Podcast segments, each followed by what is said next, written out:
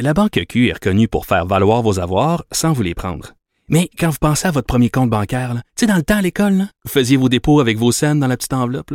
Hmm, C'était bien beau. Mais avec le temps, à ce compte-là vous a coûté des milliers de dollars en frais, puis vous ne faites pas une scène d'intérêt. Avec la Banque Q, vous obtenez des intérêts élevés et aucun frais sur vos services bancaires courants. Autrement dit, ça fait pas mal plus de scènes dans votre enveloppe, ça. Banque Q. Faites valoir vos avoirs. Visitez banqueq.ca pour en savoir plus.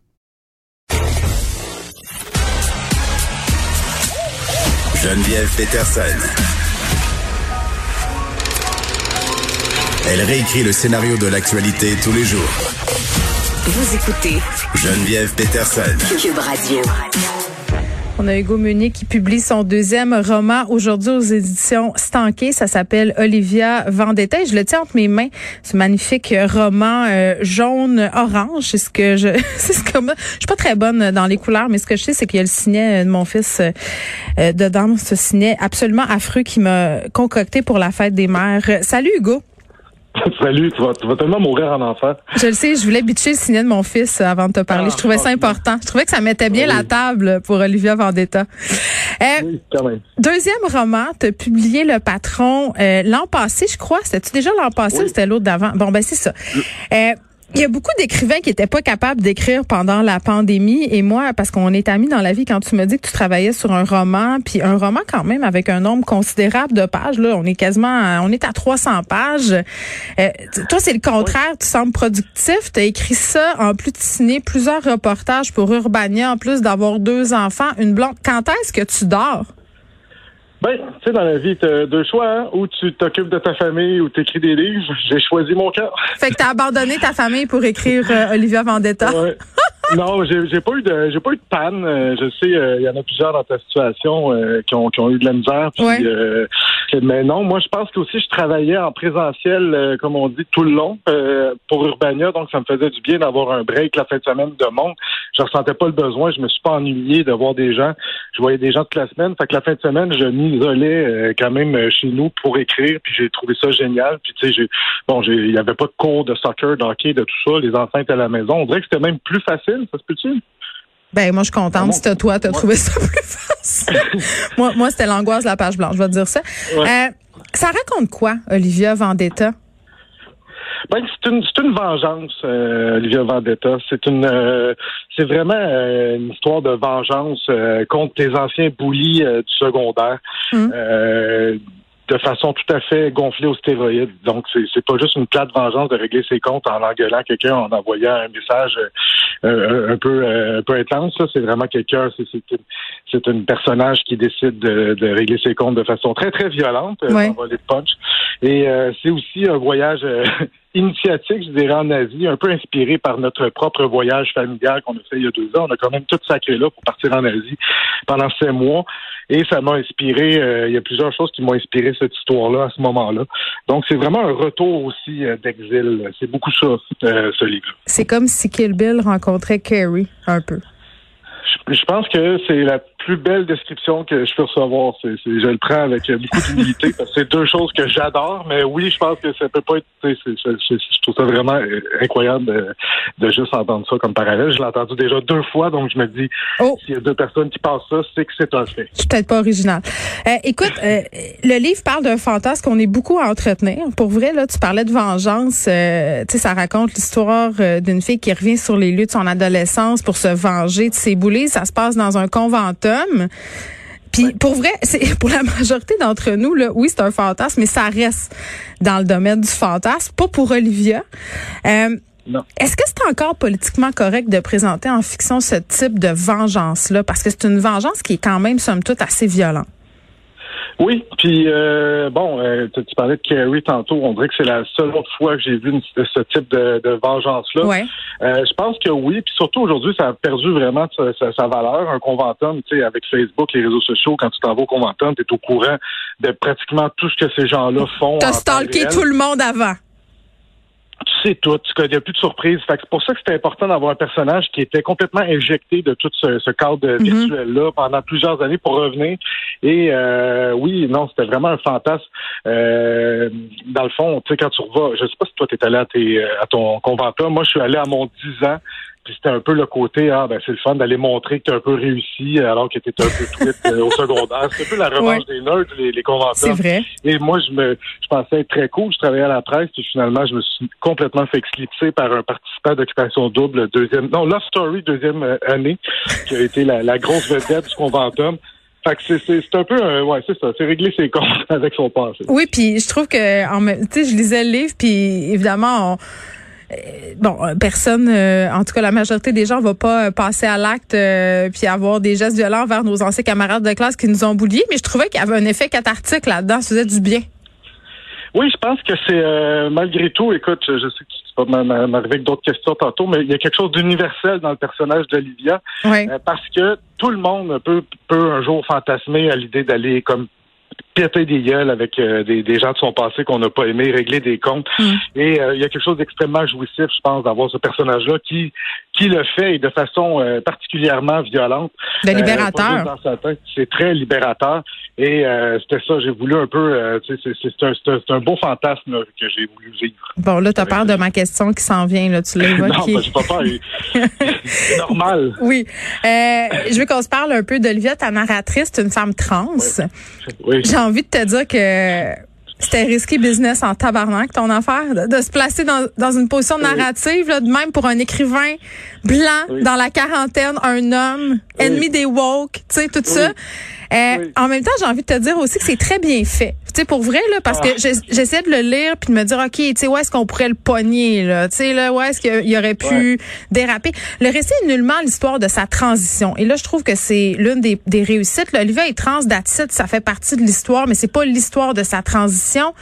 Pourquoi tu avais envie quand même de raconter ce personnage-là, de raconter euh, cette histoire-là finalement à travers les yeux d'une femme trans?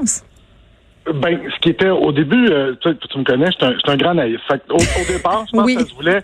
Ah ben, ça serait cool d'avoir une euh, personnage trans qui, qui pète des gueules parce que euh, qui, qui est forte puis qu'on on va pas insister sur sa transidentité parce que bon pour travailler chez Urbania euh, je trouve que non mais en général quand on parle de trans de, de, de transidentité je trouve qu'on appuie beaucoup le crayon sur le principe d'être trans et là je me disais ah ben tu sais il y a souvent des reportages bon une femme trans euh, une chauffeuse d'autobus trans une première euh, euh, agri- agriculteur euh, trans fait que j'étais là tu sais il me semble qu'une partie de la solution c'est d'arrêter de mettre cette étiquette là systématiquement dans le titre Mhm. et d'avoir une personnage trans dont on s'en sac un peu qu'elle est trans. tu sais, juste, Mais c'est vrai. juste trans.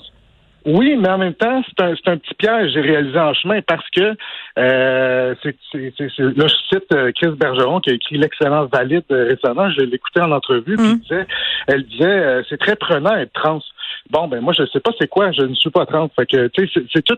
c'est- c'est- donc, c'est un peu, c'est un peu. euh, c'est un peu gros d'arriver et de dire il n'y a rien là être trans, il faut qu'on passe par-dessus le fait la transidentité Ouais, quand t'es quand t'es comme moi. Alors j'ai quand même j'ai quand même mis des très très longs gants blancs. J'essaie de faire mes devoirs. Évidemment, je ne prétends pas connaître la réalité trans, mais je dirais que j'ai fait euh, mes devoirs. J'ai fait appel à un comité de lecture sensible. Euh, donc je l'ai fait lire par des, des femmes trans. J'ai fait mes recherches, comme disent. Ouais. Euh, donc j'essaie de- Mais après, ça reste de la fiction, là. Oui, mais quand même, on est dans un contexte particulier. Puis je te, Ouais. je te dirais qu'au début du processus, le côté, ce, co- ce contexte-là était différent, peut-être encore un peu moins, euh, euh, peut-être un peu moins intense qu'il est Ouais. devenu en chemin. Et là, j'étais pogné avec mon histoire, je peux pas changer. T'avais-tu peur? Euh, ben oui, j'ai eu peur. Euh, même à ce jour, écoute, c'est ma première entrevue euh, live euh, et je ne sais pas comment ça peut revirer. Je Hmm. pense aussi, je, tu sais, je, je, je, vais avoir une attitude tout à fait ouverte euh, aux critiques et tout ça s'il y en a. Je pense que j'ai fait mes devoirs aussi. Mais évidemment, il y a une, il y a une petite crainte de instrumentaliser en faisant, en ayant recours à des femmes trans pour le lire, pour l'approuver, pour donner l'espèce d'étente. Ben, il y a un côté qui va, on peut me reprocher des instrumentalisés. Si je Ouais, puis je pense que-. C'est ça. Ben, un, un des trucs que j'ai appris en, en m'intéressant euh, à la question de la transidentité, c'est qu'il n'y a pas, il y a pas une réalité, il y a des réalités, puis c'est excessivement difficile de parler de ces enjeux-là. Euh, souvent, il y a des réactions euh, de la communauté trans aussi, mais, mais bon, je vois que tu avais une sensibilité à cet égard-là. Euh, Oui. Je veux qu'on se parle de la langue dans le roman. Parce que on navigue, euh, probablement on navigue en deux époques, puis ça on va y revenir tantôt, mais on navigue aussi entre un français plus normatif puis un français plus oralisant. Comment te, te jongler avec tout ça? Parce que le pari est quand même assez dangereux là aussi là, euh, de faire une espèce de clash qui devient désagréable pour le lecteur. C'est pas le cas. Comment tu as travaillé la langue? Ben, c'était vraiment, écoute, c'était un gros contraste euh, banlieue 450 versus quelqu'un qui a peut-être une, euh, une, une voix un peu plus littéraire. Ouais. Le personnage d'Olivia, c'est une, fille qui lit énormément, qui, qui, qui a fait ses, qui est allée étudier Qui a voyagé ça, beaucoup. Qui a voyagé pendant 15 ans, donc qui a peut-être perdu un peu le côté très slang du du du du, euh, du français qu'on a ici, versus ce qui se passe dans les années 90 en banlieue.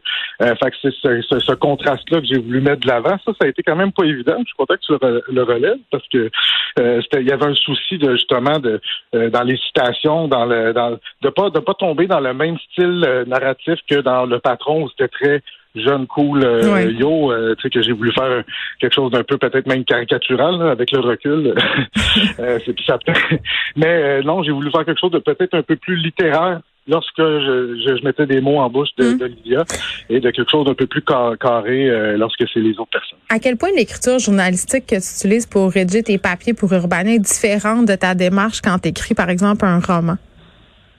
Ben, pas tant chez Urbania, beaucoup chez la. tu sais, Quand j'étais à la presse, c'était très euh, les 5 W puis le, le journalisme un peu plus pur. Euh, chez Urbania, on a quand même le, le- le luxe de se lâcher plus lousse Mhm. euh, dans le style, mais évidemment, bon, c'est des textes de 1000 mots. Là, c'est- pour moi, c'est, c'est un, bonheur euh, incroyable. Euh, tu sais, je me mettrai pas riche avec ça, mais de pouvoir écrire des, des pavés de 300 de 300 pages, je, je m'amuse énormément. Euh, fait mais je trouve que j'ai quand même une liberté dans le style euh, euh, chez Urbania. On ne censure pas trop dans l'écriture, tout ça. On me ramène pas trop dans le giron du journaliste, euh, journaliste pur, mais quand même, euh, juste de pouvoir euh, se lâcher l'os dans une histoire comme ça. Mais la démarche, elle reste journalistique.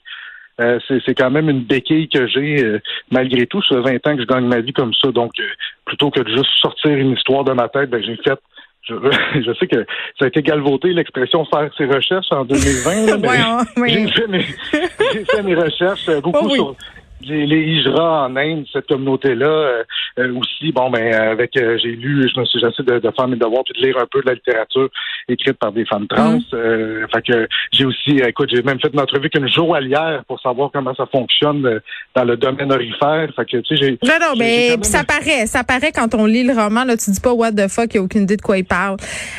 parce que ça se passe, bon, à deux époques différentes, ça se passe aussi dans des territoires qui sont différents. On est en Asie, on est dans le 4-5 5-0. Il y a quand même un clash. La musique aussi a une place importante dans ton récit. Euh, pourquoi c'est important pour toi que la musique prenne cette place-là dans le livre? Puis d'ailleurs, euh, je fais une petite plug. La playlist de ton livre est disponible sur Cube Radio. Voici que musique, voici c'est fait, je l'ai dit. Merci. euh, ben, c'est important. C'était, moi, écoute, c'est un hommage euh, aux années 90, mm. ce livre-là. Et on a vu une flopée de, trucs hommages aux années 80, de Stranger Things, Turbo Kid, tout ça. Je trouvais qu'on était rendu aux années 90. Je l'ai pas vu. J'ai pas bon, il y, a il y a eu quelques trucs là, mais ça n'a pas été usé à la, à la corde encore. Et c'est surtout l'année 90, pas Backstreet Boys, euh, Spice Girl, mais très grunge. Et c'est vraiment c'est dans ce que ce contexte-là euh, dans lequel j'ai grandi. Puis toi aussi, euh, j'ai reconnu beaucoup de, de, de ces années-là dans euh, ton euh, roman. Mhm. Euh, alors, tu sais, c'est vraiment c'est vraiment ça. C'est ce que c'est- dans ce contexte-là que j'ai grandi. Les années 90 en banlieue, dans le 450, tu sais, euh, banlieue de piscine hors terre où euh, ça, les gens ils écoutaient du, du gros Soundgarden, puis euh, ça, les gens se droguaient beaucoup. Fait que j'ai un peu voulu euh, bizarrement rendre hommage à ces années-là, même si les moyens pour le faire, ben, tu peut-être pas. euh, mais ouais. Non, je ris parce que Danny Saint-Pierre est rentré dans le studio, puis je pense qu'il s'identifie beaucoup à, à ce que tu viens de dire. Euh, D'ailleurs, je vais lui donner ton livre, Hugo, quand je vais avoir fini de lire. Je pense qu'il va aimer ça. Euh, là, je termine avec la question qui tue. Je pense que tu vas trouver ça difficile d'y répondre. Si tu avais à définir Olivia par une chanson, ce serait laquelle? Euh, ça serait La maison où j'ai grandi de Françoise Hardy. Parce que c'est un livre d'exil, c'est un livre, un livre de retour, c'est un livre très nostalgique.